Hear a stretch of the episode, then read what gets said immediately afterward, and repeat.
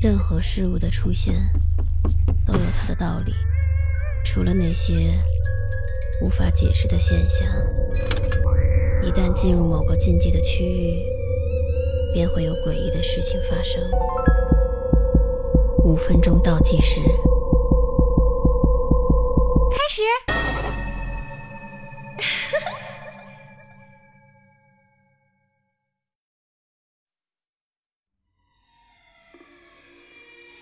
每次只要家里一来客人，我们全家上下都会显得异常开心，尤其是我的姐姐，因为平日里我们这些农村长大的小孩没有什么事儿做，要么就是帮母亲做些家务，要么就是帮父亲修修农用车，剩下的就是照顾他了。她，就是我那个亲姐。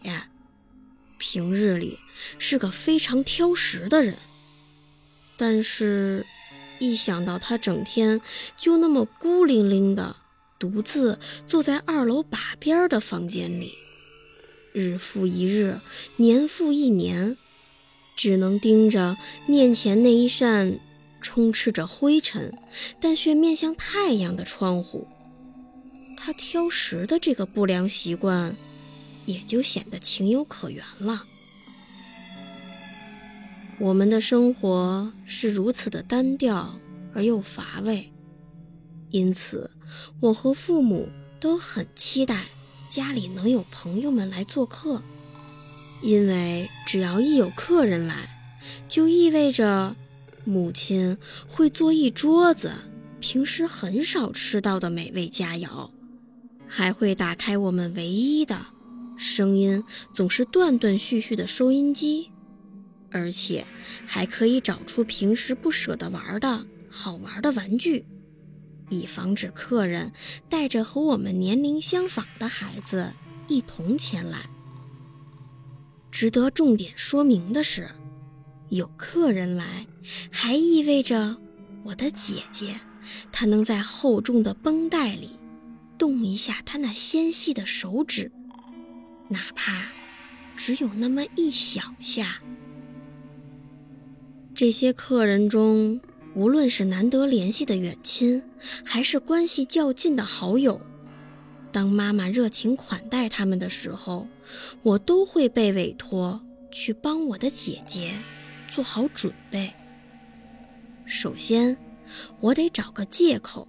在吃饭的中途溜走，然后赶紧飞奔到姐姐屋里，并且还尽量不要发出太大的声响。还好我身材娇小，所以这对我来说并没有什么难度。接下来要做的才是最难的。我上楼的任务就是打开姐姐房间的那扇门。然后尽可能的吸引他的注意力。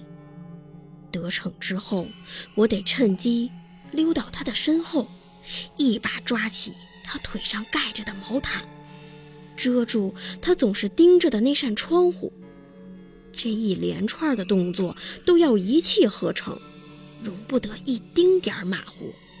失去了阳光的照射，姐姐就会变得异常狂躁。欣喜，然后就到了最难最难的部分。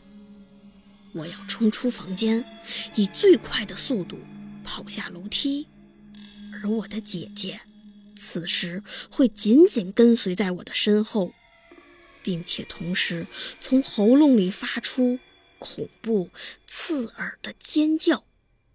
接下来，我必须把握好时间。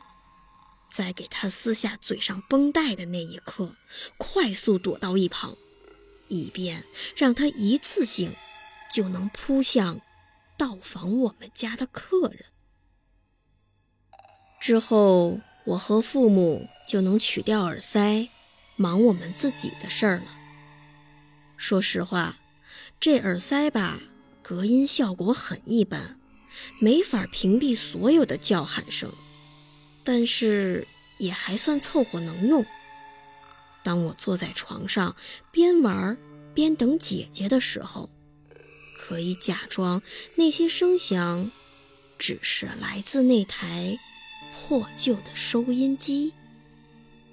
当然，邀请他们来家里做客可不是件容易的事儿，而且只有那么短暂的几个小时。但最重要的是，这至少能满足姐姐好几个月的开销。因为人类是她唯一的营养来源。